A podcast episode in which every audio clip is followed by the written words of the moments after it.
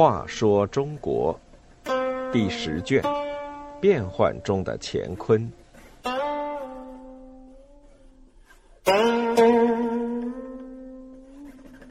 四十，生子当如李亚子。李存勖没有辜负父辈的期望，在李克用死后，急速出兵，攻其不备，打败了包围潞州的后梁军队。后梁开平二年（公元908年），晋王李克用病危，病榻前临终受荐给儿子李存勖后，又叮嘱李存勖赶快去解潞州之围。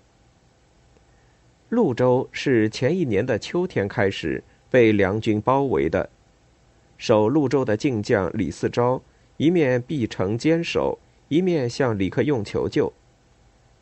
李克用当时派周德威率援军去救，梁军见潞州久攻不下，晋军增援又到，就在潞州城外筑起一道称之为夹寨的工事，对内防潞州突围，对外据以抵御援军。周德威在夹寨外不停的攻打骚扰，梁军却坚守不出，一面加紧围攻潞州，双方僵持不下。可是日子一久，城里的粮食越来越少，情况十分危急。李克用的死讯传来，朱温起先还当是疑兵之计，待消息证实，他大大松了口气，以为少了个劲敌。他却没有把继位的李存勖放在眼里，他以为周德威必然率军回去奔丧，潞州孤立无援，指日可破。夹寨的后梁军因此放松了警惕，不再日夜守备。李存勖继承王位后，便与将领们商量救援潞州的事。李存勖对众将领说：“潞州是河东屏障，失去潞州，河东就要告危。朱温原来所怕的唯有先王，并未把我放在眼中，一定以为我不能马上出兵，因而必定骄傲懈怠。”我们如能简练兵甲，急速行动，出其不意，一定能破敌制胜。树威定霸，机不可失，就在此一举了。张承业在旁应声道：“大王说的是，请立刻出兵。”众将见李存勖如此，也深受鼓舞，同声响应。李存勖亲率大军前进。队伍来到一个叫三垂岗的地方，略作休整。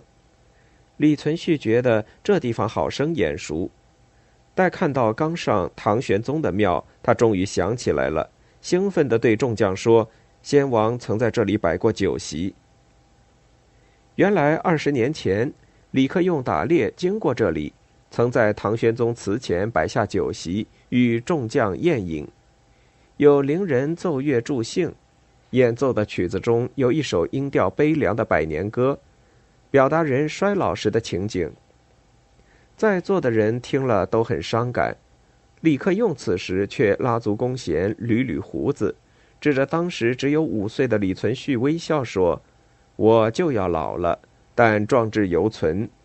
我这个儿子二十年后一定能代替我在此战斗。”如今李存勖果然要与梁军再次决战，他想到父辈的殷切期望，不禁更加意气风发。第二天清晨，大雾弥漫，隔几步就不见人影。晋军直扑夹寨，后梁军毫无防备，连放哨警戒的都没有。进兵杀到时，后梁的将领士兵都还在睡觉。等他们从睡梦中惊醒，晋军已兵分两路冲进夹寨。晋军手里拿着火把，又烧又杀，喊声、军鼓声、惨叫声顿时四起。后梁军大溃，东奔西逃，将士被杀近万人，丢弃的粮食、兵械堆得像山一样。朱温得到夹寨兵败的消息，大吃一惊，不禁叹息道。生儿子就要像李亚子那样，李克用虽死犹生，后继有人呐。他说的李亚子就是李存勖的小名。清代诗人严遂成有一首咏史的诗，说的就是这段史事。英雄立马起沙陀，奈此朱梁跋扈河。只手难扶唐社稷，连城且拥径山河。风云帐下齐而在，鼓角灯前老泪多。萧瑟三垂刚畔路，至今人唱百年歌。